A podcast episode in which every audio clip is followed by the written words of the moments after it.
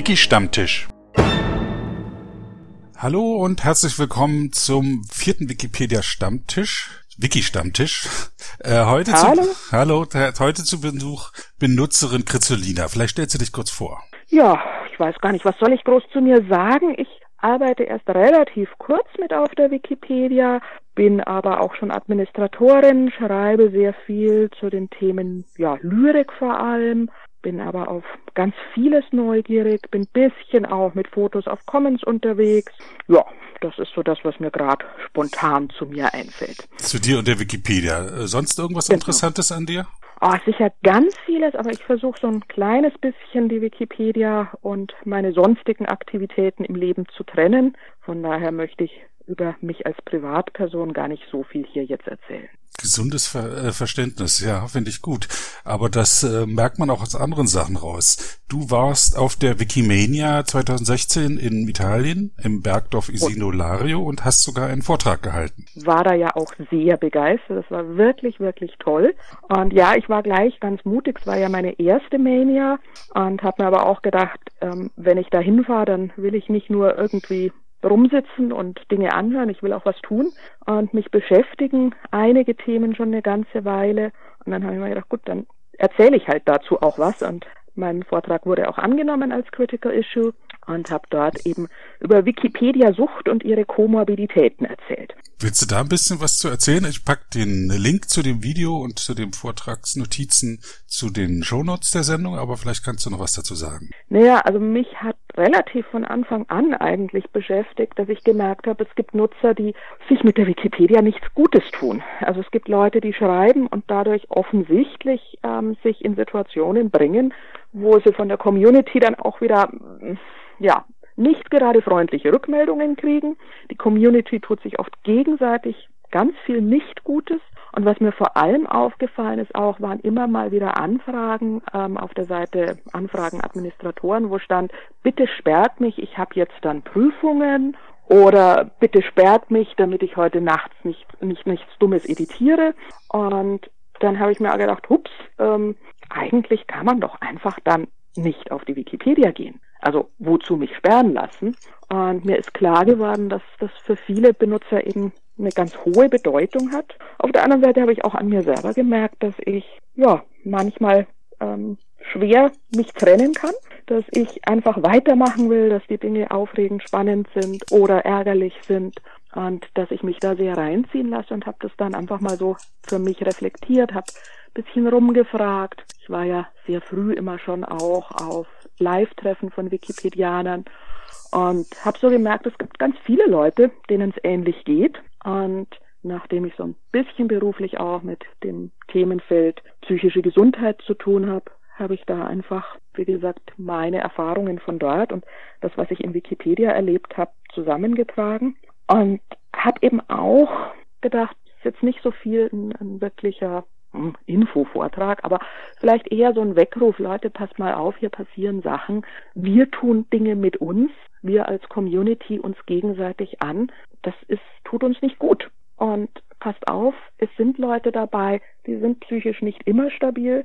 Lasst uns da genau hinschauen, was können wir tun. Nicht um zu therapieren, das ist ganz sicher nicht Job von einer Freizeit-Community, aber um uns nicht weiter zu verletzen und um uns vielleicht ganz normal im Alltag zu stützen, so wie man es ja auch sonst mit Freizeitkumpels, Kollegen, ähm, ja, Leuten, die man so aus der Umgebung kennt, tut, wenn man weiß, da ist jemand gerade, dem es nicht so gut geht, der ein paar Probleme hat, versucht man ja Rücksicht zu nehmen, versucht den oder die zu stärken. Und das sehe ich eben in der Community nur in kleinen Teilen. Hm. Du selbst äh, hast deinen ersten Edit am 23. Januar 2014 gemacht. Mhm. Das ist jetzt äh, zweieinhalb Jahre her und in der Zeit hast du jetzt äh, 15.700 Bearbeitungen nur in der deutschen Wikipedia gemacht. Das sind durchschnittlich 17 pro Tag. Das Ich sage ja, ich bin selber auch ein bisschen süchtig. Gibt sowas, ein bisschen süchtig sein? Nein, das gibt's natürlich nicht. Das ist natürlich genau diese Geschichte. Ähm, ja, ähm, wir reden ganz viel immer ganz lustig über Wikipedia-Sucht. Ich bin ja nicht die Erste, die diesen Begriff benutzt. Ich glaube, Gerion K. hat da schon in diesem Buch von Zico, jetzt fällt es mir gerade wieder nicht ein, ähm, nee, fällt mir nicht ein. Musste nachher vielleicht suchen und auf. Ja, schick mir das, dann passe ich dazu, genau. Genau. Ähm, darüber geschrieben. Es gibt auf Englisch auch schon zu Wikipedia ähm, nicht Addiction, sondern Wikiholism haben die es genannt, ähm, Beiträge. Und es wird immer so ein bisschen humorvoll abgehandelt. Mich erinnert das ganz stark dran, wie auch zum Thema Alkohol, ganz oft viel, noch ein kleines Bierchen, ähm, humorvoll über Dinge gesprochen wird, die eigentlich gar nicht so lustig sind. Ja, Sucht ist eine Krankheit, ne? Und Genau, also ich, ich kenne das, ich kenne das von der Spielsucht her, die ja auch so lustig genommen wird. So, ich spiele ja auch Mensch ärgere dich nicht und kann dann kaum aufhören. Aber es gibt mhm. Leute, die richtig süchtig danach sind, die dann vor allem bei so Geldautomaten, wo man die seine Euros reinsteckt, nicht aufhören können, stundenlang da spielen und dann am Abend 10.000 Euro verzocken, die dann aber auch bei einem Mensch ärger dich nicht Spiel wieder draufkommen. Und Wikipedia Sucht würde ich auch nicht lustig nehmen. Und es ist ja eigentlich eine symbolische Handlung, sich auf Wikipedia sperren zu lassen. Man kann ja dann unangemeldet weiterarbeiten. Aber ja. vermutlich spielt da auch zusammen zum einen eben oder es gehört zum Wikipedia-Erlebnis dazu, angemeldet zu sein und mit seinem, mit seinem Benutzeraccount dann auch die Sachen zu machen. Naja, es gibt ja auch so ein kleines, ist auf der einen Seite wird das ja auch immer befürwortet und bin ich auch dafür, den spielerischen Charakter zu erhöhen. Also das sind ja auch diese ganzen kleinen Wettbewerbe. Gamification ist ja das englische Fachwort dafür, also den Spaß an der Wikipedia da auch eben zu haben. Auf der anderen Seite sind da auch solche Dinge wie eben den Edit-Counter hochschreiben, schrauben, die Zahl der Sichtungen hochschrauben und Aufmerksamkeit für den eigenen Account kriegen dadurch. Also ähm, spielen da eine große Rolle. Und das ist natürlich, wenn ich mich absperren lasse und als IP unangemeldet oder mit einem anderen Account editiere, ist der Teil natürlich weg. Da kann ich auch nicht dann ähm, weiterhin zum Beispiel meinen Status als Hauptautor des Artikels stärken. All solche Aspekte fallen dabei weg. Hm. Ähm, müsste man, also gibt es eine Anlaufstelle? Es gibt Webseiten, ne, die sich damit beschäftigen äh, im, im Benutzernamensraum. Im ja. Benutzernamensraum, nee, ja. Im, im, im Hilfenamensraum oder Wikipedia-Namensraum. Nicht so direkt, nee. Nee, da müsst ihr nochmal also forschen. Ich meine, das aber schon mal gesehen zu haben. Da können wir beide nochmal nachforschen hinterher. Ja. Na, ich glaube, ich glaube nämlich, dass das, ja, du sagst es auch selbst, es ist schon anderen aufgefallen, man sollte es ernst nehmen. Wenn man an sich selber Zeichen von Sucht bemerkt, dann sollte man das ernst nehmen und auch Hilfe suchen. Was sind denn die Anzeichen von Sucht? Also ich habe ja im Vortrag auch so rumgefragt, wer von euch hat schon mal ähm, erlebt, dass er wegen der Wikipedia zu wenig schläft. Das ist so ein ganz massives Anzeichen von Sucht. Ähm, es gibt ganz viel online auch so Fragebögen, die man ausfüllen kann zu Internetsucht. Das trifft natürlich alles, wenn man das so äh, sich anschaut, auf die Wikipedia zu. Ähm, sind alles so Sachen, wenn man von Freunden, Bekannten angeredet wird, sag mal, ich wollte schon lang mal wieder was mit dir machen, du hast nie Zeit und man antwortet, ja, ich muss nämlich noch für die Wikipedia. Das ist definitiv ein Anzeichen von Sucht, wenn die dann auch sagen, weil du immer mit Wikipedia was machst, haben wir schon so und so lang die Dinge, die wir sonst miteinander gemacht, nicht mehr äh, gemacht haben, nicht mehr miteinander gemacht. Aber auch allein schon, wenn man eben sich vornimmt, jetzt mache ich noch eine halbe Stunde was und dann, keine Ahnung, nach über einer Stunde oder nach zwei Stunden plötzlich wieder auf die Uhr schaut und sich denkt, oh, ich wollte doch heute pünktlich ins Bett gehen. Ähm, das ist auch ganz klar ein Anzeichen. Es ist immer so, dass eins von diesen Sachen alleine natürlich noch nicht dramatisch ist. Mhm. Aber je mehr von solchen Anzeichen man an sich beobachtet, desto klarer sollte man überlegen, ups, gibt es nicht irgendwie noch eine andere Welt, in der ich mich bewegen wollte? Gibt es noch nicht noch andere Dinge, die mir wichtig waren? Ähm, ja, und wo ich mir auch Bestätigung, ja, und wo ich mir aber auch Bestätigung holen kann, dass ich was drauf habe, dass ich was kann. Genau. Also wo ich das, ist ja ganz unterschiedlich, was die Leute sich in der Wikipedia holen, ob es diese Selbstwertbestätigung ist oder was anderes, aber wo ich das früher ja auch woanders gekriegt habe. Hm. Gut, aber Eva jetzt völlig ins, ins ganz Furchtbare von Wikipedia abgleiten. Du hast ja vor kurzem erst, normal vor zweieinhalb Jahren, das ist relativ kurz, bei der Wikipedia angefangen. Ähm, hast du das noch so präsent, dass du ein bisschen darüber sprechen kannst? Weil mich interessiert das ja. sehr. Ich meine, ich habe vor viel längerer Zeit angefangen, 2003. Mhm. Da war es eine ganz andere Welt, denke ich, als heute. Wie ist denn das heute bei der Wikipedia einzufangen? Ähm, ich kann natürlich das schwer, es war sicher eine andere Welt. Also Vergleich, ich höre auch mal so Sachen, es war so viel einfacher.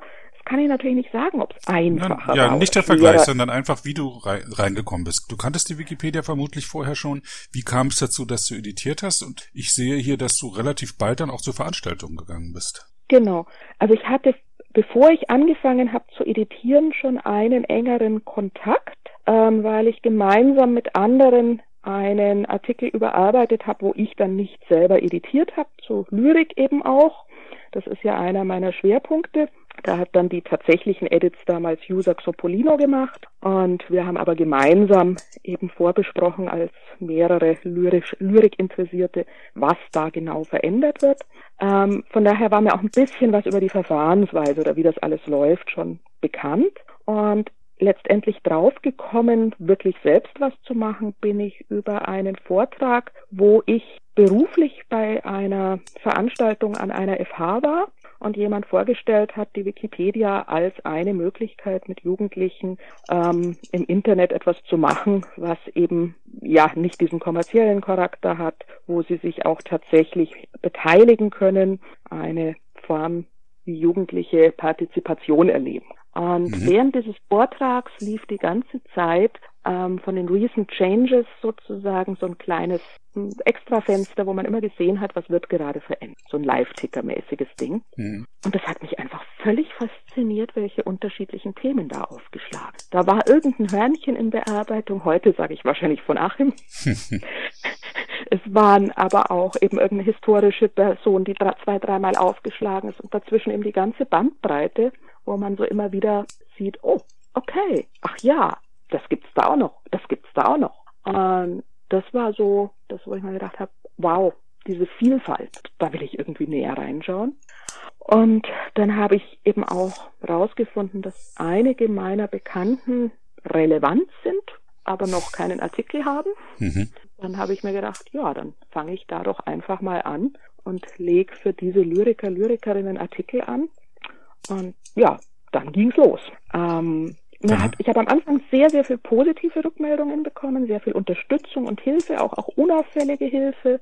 Also ich bin Benutzer Holmium da heute auch noch sehr, sehr dankbar, der oft einfach dann nach mir in meine Artikel rein ist und ein paar wirklich wichtige und gute Fixes gemacht hat und mir dann auch gesagt hat, übrigens so und so geht das. Und ähm, hatte dann auch einen Mentor, weil es mir klar war, technisch einiges werde ich sicher nicht verstehen. Artmax, der mir bei einigen dann auch wirklich geholfen hat, was sehr gut und wichtig war. Und bin sehr schnell in den Chat gegangen. Das war eigentlich noch vor den Live-Stammtischen. Ähm, hab da auch IRC ganz viel Unterstützung. chat ist das, ja? Den IRC-Chat, genau. Weil ich äh, das überhaupt gar nicht nutze, das ist so mir völlig fremd. Ist aber interessant, dass das tatsächlich genutzt wird. es sind auch nicht so arg viele, die es nutzen. Es ist eine relativ kleine Stammgemeinde. Im Main-Chat passiert sehr wenig. Es ist ganz viel in den Queries dann. Also, dass die Leute einfach einzeln miteinander reden. Ja. Also eins zu eins Chats sind das dann, ja? Genau. Ah, genau. gut. Aha. Okay. Ähm, wo man dann eben auch mal sich traut nachzufragen und zu sagen, du, ich habe jetzt keine Ahnung mit dieser Tabelle, irgendwas mache ich gerade falsch, kannst du mir sagen, was? Ähm, was man vielleicht nicht vor allen immer so deutlich sagen will, mhm. man da gerade keine Ahnung hat. Ähm, genau. Und natürlich dann auch über privatere Sachen zum Teil hin und her chattet, was man auch im Öffentlichen nicht sagen möchte. Ähm, du hast gesagt, zu Anfang ja. sehr viel Hilfe, Unterstützung. Ist es dann später weniger geworden oder hattest du auch negative Erfahrungen? Also es ist insofern weniger geworden, als ich einfach einige Dinge kapiert habe und nicht mehr ganz so viel gebraucht so, habe. Okay. Wenn ich was brauche, finde ich immer noch Hilfe und Unterstützung, doch, auf jeden Fall. Ähm, was aber nichts zu tun hat mit den negativen Erfahrungen, weil die gibt es natürlich auf einer ganz anderen Ebene. Ebene auch. Wikipedia ist ein sehr raues Klima und es setzt mir manchmal auch zu, wenn Dinge gerade im Bereich der administrativen Tätigkeiten. Ich zeige mich da ja auch sehr deutlich. Ich bin ja nicht eine von den Zurückhaltenden. Und ähm, wenn dann Versuche, wo ich wirklich viel Zeit nachzudenken hineingesetzt habe, Dinge zu befrieden, Dinge gut zu lösen von mehreren Seiten. Eigentlich ist es ja ein Zeichen, dass man was gut gemacht hat. Wenn alle kritisieren, dann hat man vielleicht ja sich nicht auf eine Seite geschlagen. Trotzdem ist es manchmal sehr bitter. Gerade wenn es von Usern kommt, die man auch schätzt. Ähm, wie teilt sich deine Arbeit auf in der Wikipedia zwischen Autorin und Administratorin? Mm, nach Lust und Laune. wie es gerade kommt. Also es sind ja sehr unterschiedliche Themen, äh, Tätigkeiten. Ne? Das eine ist äh, Texte erstellen oder äh, Sachen beschreiben und das andere sind ja eigentlich soziale Aktionen. Oder? Ja. Also ich habe keine Ahnung von, nicht so viel Ahnung, sage ich mal, als von, ich war selber nie Admin. Ähm. Also es gibt bei beiden Seiten Dinge, die man relativ automatisiert und schnell ausführen kann. Also was weiß ich, die Schnelllöschanträge. Ähm, da gibt es natürlich auch welche, die aufwendig, schwierig sind, über die man ziemlich nachdenken muss. Aber es gibt auch viele, wenn jemand einfach nur reinstellt, ähm, Markus ist ein alter Hoodie und ich finde ihn geil, dann weiß ich, diesen Artikel kann ich löschen. Da muss ich nicht nachdenken. Mhm. Äh, solche reinen Wartungsarbeiten ähm, mache ich oft so, dass ich erstmal schaue, was ist an Admin-Wartungsarbeiten da, wo ich mit einem Klick wegkriege, wenn ich mich nicht so gut konzentrieren kann. Ähm, dann gucke ich auch, was gibt's vielleicht auf der Qualitätssicherung oder bei den Recent Changes. Da bin ich dann auch manchmal unterwegs und sehe was, ah, das ist schnelllöschfähig, da ist auch schon SLA drauf, lösche ich oder ich sehe was, wo ich sehe, oh, zwei, drei kleine Korrekturen in den Formfix. Das ist was, das kann ich auch, wenn ich nicht so gut konzentriert bin, wenn ich nicht mehr so viel Power habe, einfach so nebenher machen als Ablenkung. Und dann mhm. bin ich mal als Adminer, mal als Autorin. Und Für andere Sachen braucht man ja mehr, ja, ähm, Ruhe, mehr Zeit, mehr Muße.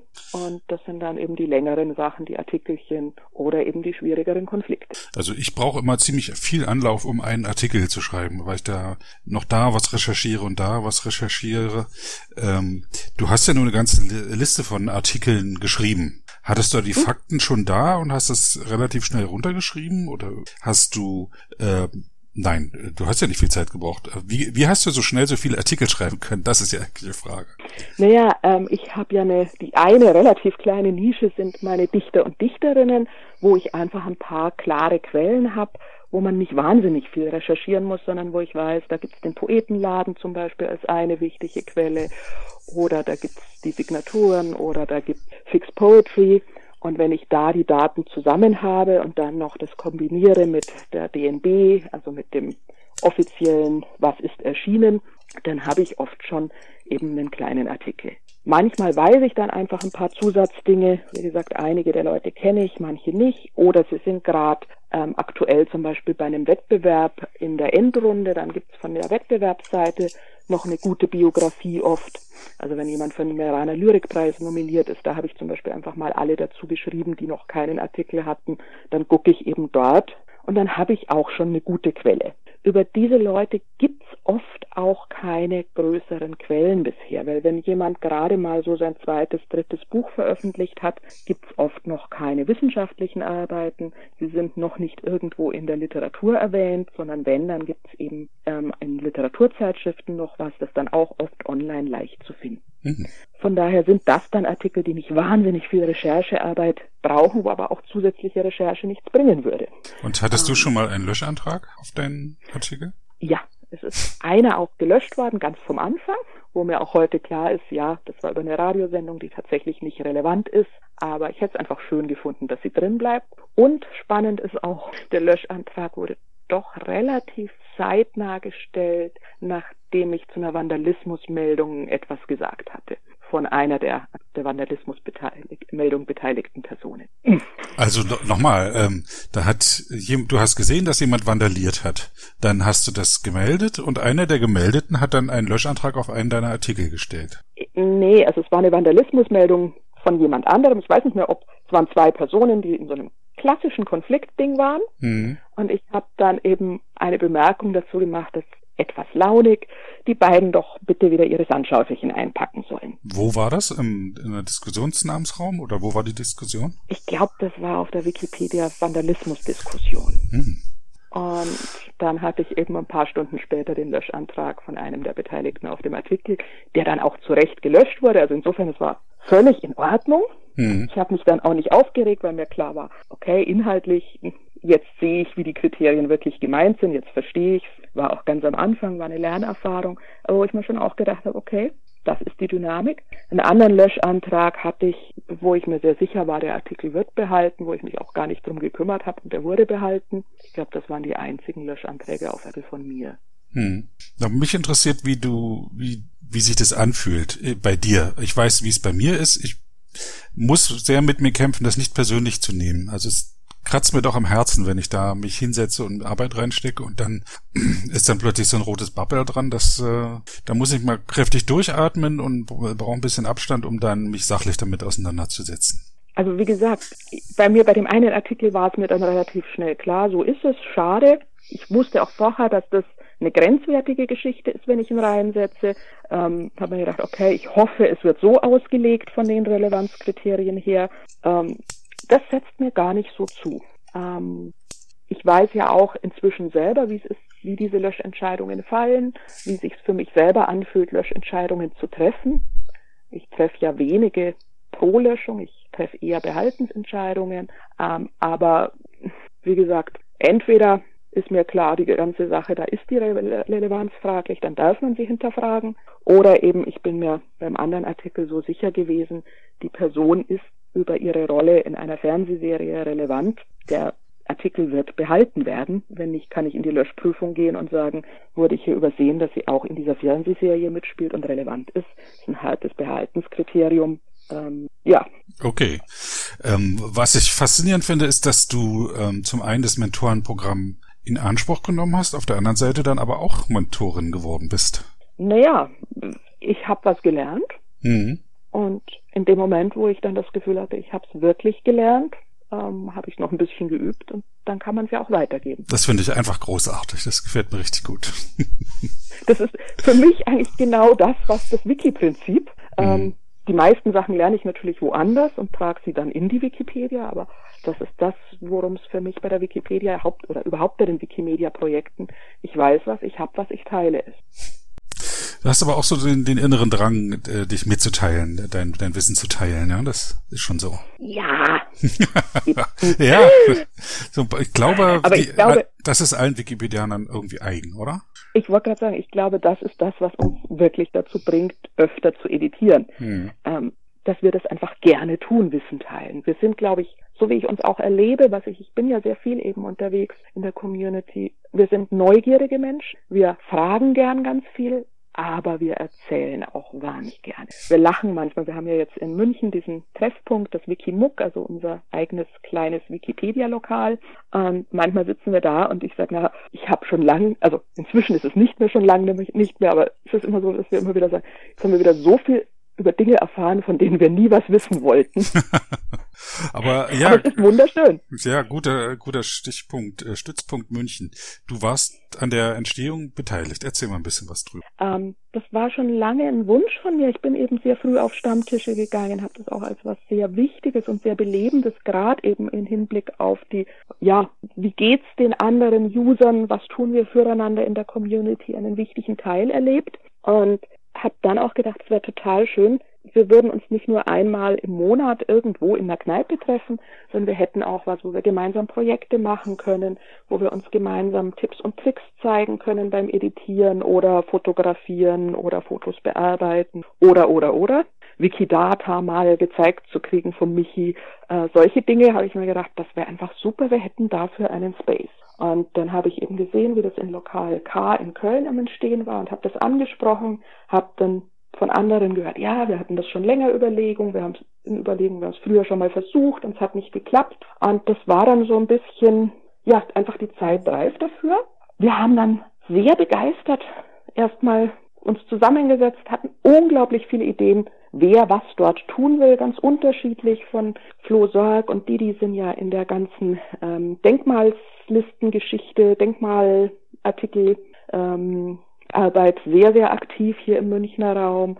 War natürlich klar, die möchten da Dinge machen, möchten da Fotos hochladen gemeinsam und Artikel schreiben. Also es ähm, sind schon durchaus Sachen, die man äh, ohne das Lokal nicht machen könnte. Naja, man könnte sich natürlich immer privat gegenseitig besuchen, aber das hat natürlich all die Schwierigkeiten. Ähm, man muss die anderen Wikipedianer zu sich nach Hause lassen. Man muss ähm, ja manchmal auch relativ weite Wege für, fahren. Hm. Und das ist natürlich was anderes und je nachdem, wie die Wohnungen auch sind, nicht bei jedem kann man sich zu viert, zu fünf treffen. Nicht jeder hat die Technik, die gebraucht wird. Also das sind schon Sachen, wo es schön ist, wenn man das dort machen kann. Und ganz schnell waren eben auch so Ideen da, ich möchte dann auch einen öffentlichen Workshop machen. Ich möchte dann auch mal einen Referenten einladen. Ich möchte auch mal, ja, ähm, schauen, ob wir uns nicht mit einer Partnerorganisation treffen können. Und das haben wir ja jetzt auch schon angefangen im Wikimuk. Also es hat eine ganze Weile geruht. Wir hatten ein ganz, ganz großes Glück, dass wir einen Benutzer hatten, der uns ganz viel geholfen hat, überhaupt Räume zu finden und der auch an der ganzen ziemlich lästige Arbeit, die jetzt nicht unbedingt meine Stärke ist, so ein Lokal einzurichten, erstmal dann auch ein bisschen noch zu renovieren.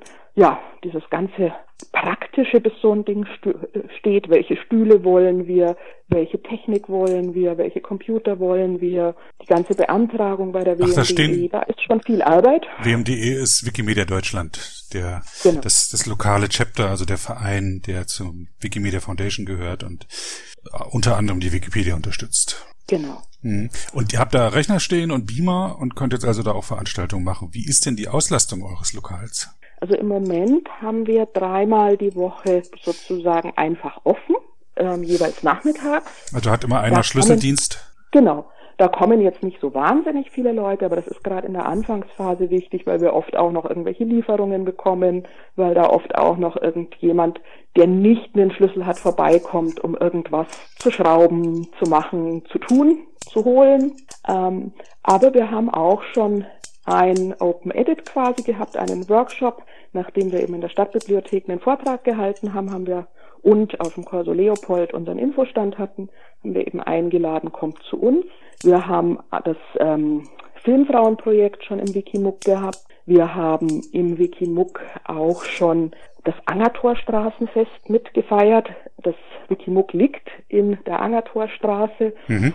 Und da ist jedes Jahr zum Auftrag der Christopher Street Woche ist es ja inzwischen nicht mehr Day, ist da eben ein Straßenfest und da haben wir das Lokal geöffnet. Und du warst auch dabei. Eine Fotoaktion gemacht. Nee, da war ich leider nicht dabei. Da musste so. ich auf einer Fortbildung sein von der Arbeit. Und warst da wäre ich sehr, sehr gerne. Warst du bei den Filmfrauen dabei? Das konnte ich auch nicht mitmachen. Ah, ich war tatsächlich noch bei keiner der Veranstaltungen, so. die jetzt so an die Öffentlichkeit ging, vorbei, weil ich auch, ich wollte auf jeden Fall oder hatte mich fest eingetragen auch für diesen Workshop nach dem Vortrag am Gasteig, bei dem war ich. Und dann war ich aber an dem Abend war der Arbeitskreis Harare München und der Tag nur einmal im Monat und im August nicht. Und dann wollte, und Juli wusste ich, ich kann da nicht hin und dann wollte ich da auf jeden Fall hin. Ich versuche ja auch gerade die Wiki-Städtepartnerschaften, das Projekt Wiki-Cities in Gang zu bringen. Mhm, was ist da das? Bin ich auf der Wikimania ist mir das aufgefallen, eingefallen, dass das eine gute Idee wäre. Wir hatten vom Hexer von Martin Rulsch ja veranstaltet, ähm, von der deutschen Community aus so eine Einladung, lasst uns über lokale Stützpunkte sprechen. Und ich war eigentlich wegen am Wikimuk dort. Und dann waren dort auch eingeladen Leute aus Afrika, die dort eben mit dem Komusha-Bus-Projekt, heißt es, gearbeitet haben. Und ich fand es total faszinierend, was die erzählt haben. Ich habe auch so überlegt, wie kann man diese Dinge stärken, unterstützen. Und dann kam mir, dass es ja eigentlich wunderbar zusammenpasst, wenn wir über von Stadt zu Stadt Kontakt aufnehmen als Wikipedianer und da über bestehende Städtepartnerschaft. Und München ist eben eine Partnerstadt von Harare.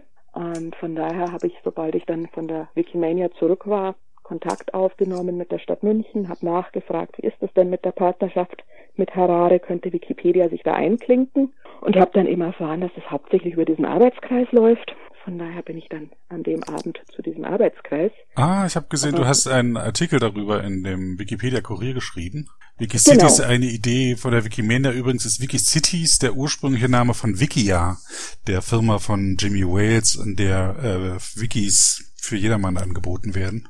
Genau, das ist inzwischen auch jemandem aufgefallen. Wir hatten auf Meta ähm, gleich eine Seite angelegt, in, noch während des Workshops auf der Wikimania praktisch, hm. wobei er ja das C, glaube ich, klein geschrieben hat. Und wir schreiben es groß und machen einfach jetzt unseres draus. Ihr seid mutig. Ja. Genau. Ihr könnt ihn ja ansprechen, ob er auf das alte, auf die Weiterleitung verzichtet. Die, ja. Werden okay. wir mal, werden wir vielleicht irgendwann machen, wenn es wirklich ins Rollen kommt. Vielleicht benennen wir es auch einfach nochmal um. Aber es war jetzt einfach so eine Idee, die sich hoffentlich ein bisschen verbreitet, weil ich finde dieses total spannend zu sagen, wie können sich Wikipedianer aus unterschiedlichen Ländern gegenseitig unterstützen. Und ich glaube, dass da diese Graswurzelidee quasi, also eben nicht zu sagen, die Chapter arbeiten zusammen und machen irgendwie bürokratisch und frag mich nicht, sondern wirklich die Wikipedianer vor Ort unterstützen sich gegenseitig, tauschen Ideen aus. Ähm, das finde ich wahnsinnig spannend. Ist auch schön dabei zu sein, wenn so was neu entsteht. Ne? Da hat man immer den größten Gestaltungsspielraum. Es ist vermutlich schwieriger, in eine Sache einzusteigen, die schon lange läuft. Muss aber auch nicht sein. Bei der Wikimania-Organisation beispielsweise ist immer viel, was man nebenher noch machen kann. Ähm, also ich bin ja eben in die Wikipedia als schon relativ fest bestehende äh, Sache hinzugekommen und ähm, erlebt es also schon so, dass man da trotzdem noch einen guten Gestaltungsspielraum hat. Am Anfang dabei zu sein, heißt natürlich auch wahnsinnig viele Dinge erstmal neu erfinden müssen. Mhm. Der Vorteil, wenn man später dazu kommt, ist, dass zum Beispiel das Kategoriensystem, ich nehme die Dinge, wie sie sind. Ich habe da jetzt nicht das Gefühl, pff, ich muss Dinge verstehen und neu gestalten. Ich übernehme einfach, was da ist. Und wenn ich es falsch verstanden habe, sage ich, oh, das war halt früher anders. Hm, keine Ahnung, ich habe es so verstanden, erklärt es mir nochmal. Und dann mache ich halt so, wie es sozusagen von vorher da war. Ähnlich bei anderen Regeln, wo ich mir denke, ich denke über die Relevanzkriterien da nicht nach. Ich nehme die, die da sind. Und ich versuche da im Rahmen meines Ermessensspielraums dann einzuschätzen, passt das noch rein oder nicht. Gesunde Haltung. Ja. Lust, das äh, von Anfang an zu erfinden zu müssen. Würde mich, glaube ich, ziemlich nerven. Hm. Ja, ja komm, da gab auch viel Stress drumherum. Ja, auch immer noch. Äh, die sind auch äh, durchaus diskussionswürdig. Ähm, zum einen wollen natürlich viele, dass sie relevant werden und, und also die Kriterien senken. Auf der anderen Seite, äh, nicht auf der anderen Seite, dann gibt es noch den Aspekt, dass ein paar Sachen wirklich zu bürokratisch sind oder zu willkürlich sind, um, um das sinnvoll so umzusetzen. Aber auf der anderen Seite schützen sie auch die Wikipedianer davor, zugespammt zu werden. Ja. Die und natürlich hat immer jeder das Gefühl, in meinem Bereich sind die Relevanzkriterien viel schwerer zu erfüllen als bei, keine Ahnung, den Badmintonspielern. ähm, aber ja, ich finde es einfacher, sich da in einem bestehenden Rahmen zu bewegen und dann vielleicht kann man natürlich wieder schauen, dehnt man was wo einschränkt, äh, dehnt man was wo aus, schränkt man was wo ein, regelt man es irgendwo eindeutiger. Aber es ist erstmal ein grober Rahmen da. Und das gibt viel Sicherheit. Hm. Okay, wir hatten vor der Sendung schon mal kurz miteinander gesprochen und ein Thema, was eben heute passiert ist, ist dieser furchtbare Anschlag vom 14. Juli ja. abends in Nizza auf der Promenade. Ist ein Lastwagen zwei Kilometer durch die Menschenmenge gefahren und hat ähm, mindestens 80 Leute getötet. Ganz erschreckend, ähm, ja. Ja, ähm, aber es gibt schon eine Seite, Anschlag in Nizza am 14. Juli 2016. Die Wikipedia dient vielen Journalisten als erste Anlaufstelle, um, um die ersten Links zu kriegen und zu wissen, wo die Information ist. Ähm, yeah. Was meinst du dazu, zu der politischen Dimension, die die Wikipedia da, dadurch auch hat? Also ich finde es ganz wichtig, dass wir uns da einer Verantwortung bewusst sind, dass wir Informationen eben gerade in solchen Dingen schon zeitnah bringen, aber auch sehr genau schauen, welche Informationen kann man jetzt auch vernünftigerweise schon bringen. Und auf der anderen Seite finde ich, wir haben auch eine Verantwortung. Ich fand das toll, damals bei Brüssel gab es ja die Brüsseler Schreibwoche und Vicky Annika hat dankenswerterweise heute auch schon einen kleinen Aufruf gemacht. Lasst uns zu Themen rund um Nizza, lasst uns zu Themen rund um die Côte d'Azur schreiben. Ich finde, wir können da als Community sehr gut ein Zeichen und ein Signal setzen, dass wir eben für eine andere Art von, hm, ja, für eine andere Vision der Welt stehen, die eben gewaltfrei ist und wo über Bildung und über Wissen ähm, freie Ideale verbreitet werden und dann genau auch das zu tun und zum Beispiel aktuell über Nizza und über die Côte d'Azur zu schreiben. Ich habe selber jetzt, während ich auf deinen Anruf gewartet habe, gerade schon überlegt, wo kann ich was machen und mir einen Schriftsteller rausgesucht, über den ich nachher den Artikel noch ergänzen werde, der den Begriff Côte d'Azur geprägt hat. Solche Dinge finde ich, es ist so, so was mini-kleines und natürlich hilft es keinem Menschen, der gerade betroffen ist, aber vielleicht hilft es trotzdem in der Summe sozusagen ähm, auch den Menschen in Nizza zu sehen. Da gibt es Leute, die im Moment zu uns stehen. Und ich glaube, das ist immer das Wichtigste, was man tun kann, dass man ein Zeichen setzt. Das ist einfach, das nehmen wir nicht hin. Und ich glaube, da ist auch gerade die Wikipedia-Community mit ihrem Ideal des freien Wissens sehr klar in einer Verantwortung, so hm. viele solche Zeichen zu setzen wie möglich. Also ich bin nicht so der Fan im, im Rahmen der Wikipedia Zeichen zu setzen, aber ich finde den Gedanken sehr gut, ähm, dass man eben solche Anschläge dadurch oder die, die Verarbeitung oder die Information darüber unterstützt, indem man flankierende Artikel ausbaut, so schnell wie möglich, um eigen, um damit alle so viele Informationen wie möglich haben oder, oder die besten Informationen haben, sagen wir. Geht ja nicht darum, alle Informationen zu kriegen, sondern sich ein gutes Bild zu machen. Weil wenn ich den aktuellen Artikel, Artikel lese, dann ist hier zum Beispiel, steht hier zum Beispiel, dass äh, der, der ähm, Täter Polizei bekannt war, aber eher als ähm, Kleinkrimineller, nicht etwa, dass er irgendwie radikalisiert gewesen wäre. Trotzdem mhm. wird er in den Polizeiquellen als Terrorist bezeichnet. Ähm, wo kann man streiten, was Terrorist bedeutet? Ist das jemand, der Terror ausübt oder der irgendwie in der Szene, der terroristischen Szene irgendwie vernetzt ist? Aber oder die, hat einfach seine jetzige Tat zum Terroristen gemacht, natürlich. Genau. Oder oder es ist, setzt die ganze Sache dann aber auch in den allgemeinen islamischen, islamistischen Kontext automatisch bei den Leuten, wenn da das Wort Terrorist steht. Und das ja. zu artikulieren und, und, und genauso zu formulieren, das ist eine Qualität, die Wikipedia liefern kann. Ja, also da denke ich auch gerade die Mitarbeit an solchen Artikeln muss sehr gut überdacht sein. Da ist auch ganz wichtig, dass Leute, die in der Auswertung solcher aktuellen Quellen eine Ahnung haben, was sind gute Quellen. Ich zum Beispiel hätte jetzt bei den französischen Medien zum Beispiel nur sehr bedingten Einblick, ähm, was ist seriös, was ist unseriös, aber dass da diejenigen, die sich etwas besser auskennen, dann auch bei so aktuellen Ereignissen mit auf die Artikel schauen und darauf achten, dass eben die seriösen Quellen den Vorzug finden, dass Dinge aus unseriösen Quellen vielleicht doch erstmal draußen bleiben oder mit vorsichtigen Formulierungen einzelne Quellen melden, das andere sagen. Also dass das entsprechend ähm, gut gestaltet wird, ist eine wichtige Aufgabe. Ja, der neutrale Standpunkt. Genau. Gerade bei solchen Artikeln schwierig und wichtig. Okay.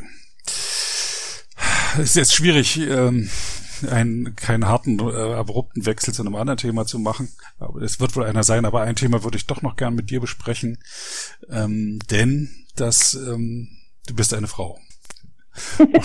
ja. Ja. Und das ist im Umkreis von, das ist im Umkreis von Wikipedia nicht normal. Das ist nicht der Normalzustand. Ein, das, äh, oder dass eben viele Frauen dort wären. Das sind wenige. Es sind Gott sei Dank noch welche da. Ich persönlich kenne auch etliche. Aber es sind wenige und das ist, ist immer noch schade. Und willst du, willst du dazu was sagen? Ist das, ist das ein Thema für dich oder ist das einfach nur ein Fakt, dass du eine Frau bist und willst jetzt nicht weiter das vertiefen? Ähm, ich glaube, man kann nicht wirklich sagen, es ist kein Thema für mich. Mhm. Ähm, wenn man bewusst überhaupt mit dem ganzen, wie ist das soziale Gefüge, ähm, sich auseinandersetzt, dann wird es Thema es war am Anfang für mich kein Thema, weil ich nicht das Gefühl hatte, ja, ähm, mir war auch nicht bewusst, wie die Anzahl der User, Userinnen ist. Ähm, ich hatte nicht das Gefühl, es als Frau besonders schwer zu haben in den realen Treffen. Im Gegenteil, ähm, wurde es mir sehr leicht gemacht, mich wohlzufühlen ähm, habe ich sehr viel Wertschätzung erfahren, gerade als Frau. Wie schön, dass du als Frau mitmachst, wurde mir oft gesagt. Ähm, aber insgesamt merke ich schon in vielen Bereichen, in vielen Diskussionen und ganz aktuell an der Kurierdiskussion zum Thema Wiki Women World Conference, dass oft Strukturen da sind, die deutlich hinter dem aktuellen Stand der Gender-Diskussion, sage ich mal, zurück sind. In ein paar Bereichen ist die Wikipedia da gut aufgestellt, aber grundsätzlich ist gerade so dieses, wie geht man um mit dem Wunsch einer Gruppe von Benutzern, sich einzeln treffen zu wollen, ohne die anderen, ähm, ja, finde ich eigentlich erschreckend, dass wir da so weit hinter dem aktuellen Diskurs zurück sind, der ganz klar sagt, jede Spezialgruppe, die für sich erstmal eine Definitionsphase ähm, möchte, die für sich einen geschützten Raum möchte, um dann wieder in den gemeinsamen Diskurs treten zu können mit den Ergebnissen, ähm, dass das sehr viel positive Effekte hat, wird in der Wikipedia erstmal ganz deutlich widersprochen. Ähm, wie ja, ich war auch, war also ich dachte, also ich war auch erschüttert von dieser Diskussion. Ich dachte nicht, dass wir auf dem Niveau immer noch rumkrebsen. Zu behaupten, dass, dass eine Minderheit nicht eine, eine, sich selber mit sich selber beschäftigen muss als Minderheit. Ich meine, das kennt man selbst in der Betriebsratsarbeit ist das ein Thema. Da sind ja auch, wenn in einem Betrieb vor allem Frauen beschäftigt sind und nur wenige Männer, dann haben die das Recht, als Minderheit mindestens einen Vertreter in den Betriebsrat zu schicken und auch eigene Themen aufzubringen. Und andersrum. Und die Jugendlichen oder Azubis, die haben auch einen eigenen Vertreter.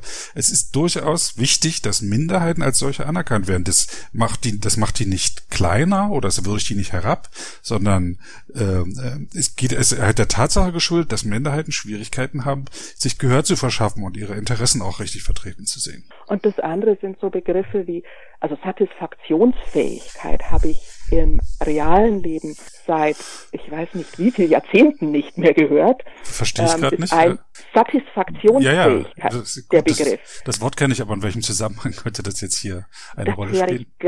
Das höre ich ganz oft auf der Wikipedia, lese ich in der Wikipedia, ähm, als dieser User ist ja nicht satisfaktionsfähig in meinen Augen, mit dem diskutiere ich. Beziehungsweise ein User hat das auch ganz groß auf seiner Benutzerseite, dass es geht erstmal um Satisfaktionsfähigkeit, wo ich mir denke, ähm, Moment, das ist ein Begriff aus dem Burschenschaftsmilieu. Das ist, äh, äh, Frauen waren über Jahrhunderte nicht satisfaktionsfähig. Irgendwann hat man ihnen das zuerkannt, glaube ich, bin ich mir nicht sicher. Aber das ist so ein Begriff, da fühle ich mich als Frau erstmal ausgeschlossen. Das ist ja eine tiefe Beleidigung. Also, also äh, äh, das ist so. Äh, warum braucht man den Begriff? Genauso wie der Begriff Admins brauchen Cojones. Die brauchen Sorry, was? was? Cojones. Admins und Eier. brauchen Cojones. Wie schreibt man das? C-O-J-O-N-E-S. Okay.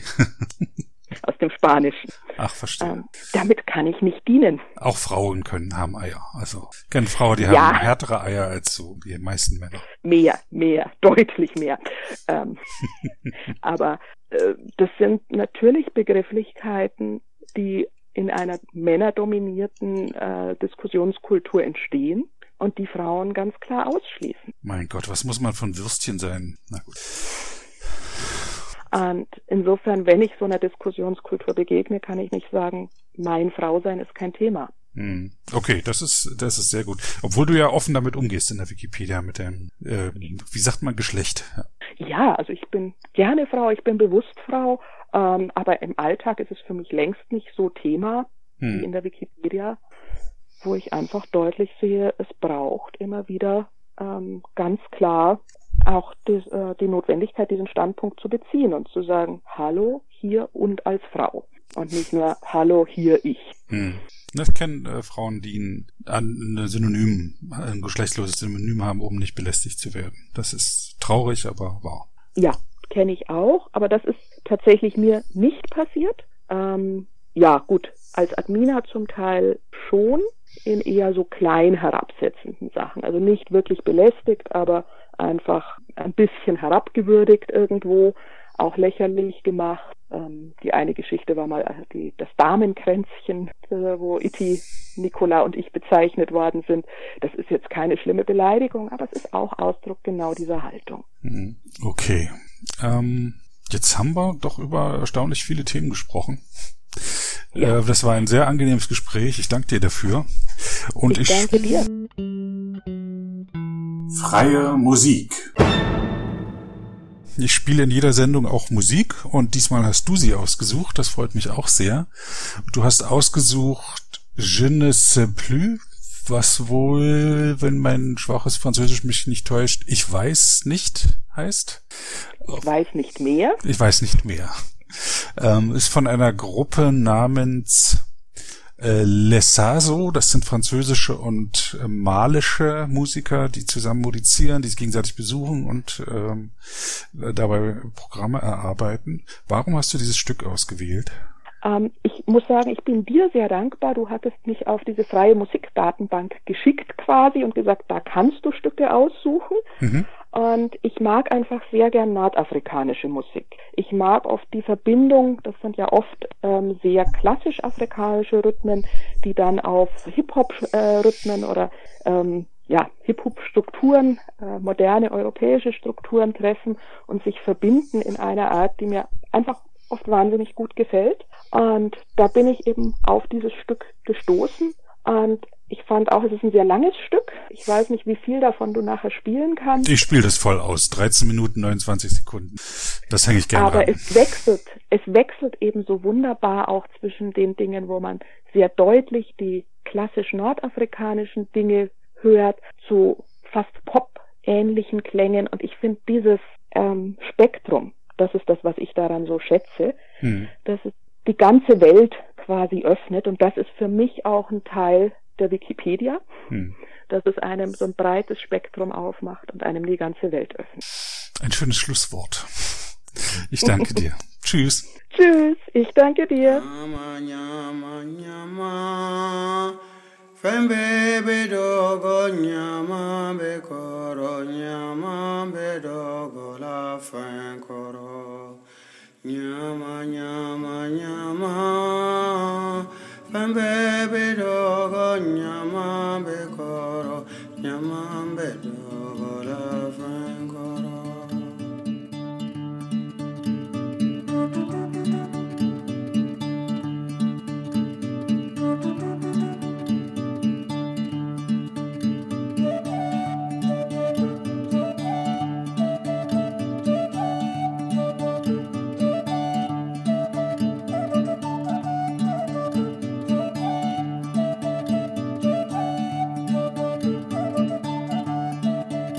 Je crois que je t'aime, je ne sais plus pourquoi me taire, je ne sais plus. Je crois que je t'aime, je ne sais plus pourquoi me taire, je ne sais plus. Tu n'es pas là, tu n'es pas la même, tu n'es plus la même aujourd'hui. Mais tu n'es pas là tu n'es pas même, tu n'es plus la même aujourd'hui. Je ne sais plus.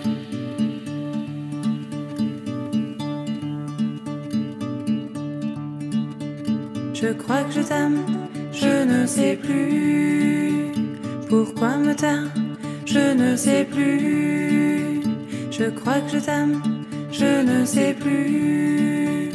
Pourquoi me taire Je ne sais plus. Tu n'es pas là, tu n'es pas la même, tu n'es plus la même aujourd'hui. Mais tu n'es pas là, tu n'es pas la même, tu n'es plus la même aujourd'hui. Je ne sais plus.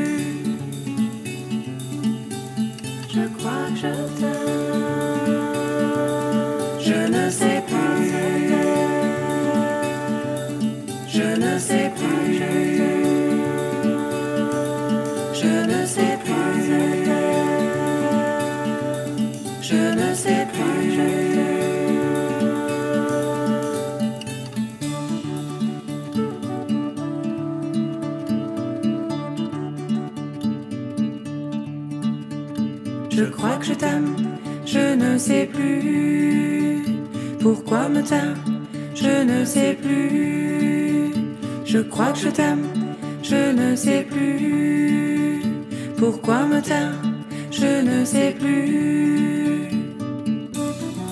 Tu n'es pas là, tu n'es pas la même, tu n'es plus la même aujourd'hui. Mais tu n'es pas là, tu n'es pas la même tu n'es plus la même aujourd'hui. Je ne sais plus.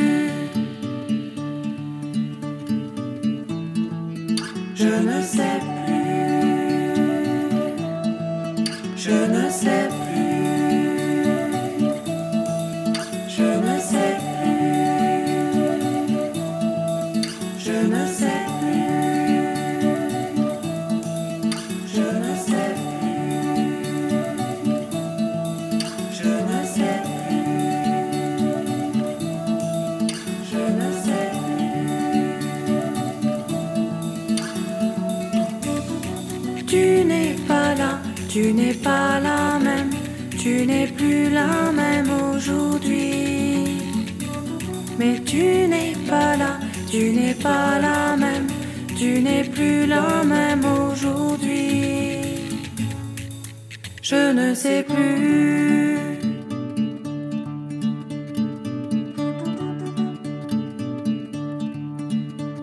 Je crois que je t'aime, je ne sais plus. Pourquoi me taire, je ne sais plus. Je crois que je t'aime, je ne sais plus. Le jour se lève, je ne sais plus. La vie t'appelle, je ne sais plus. C'est comme un rêve, je ne sais plus. Je crois que je t'aime, je ne sais plus.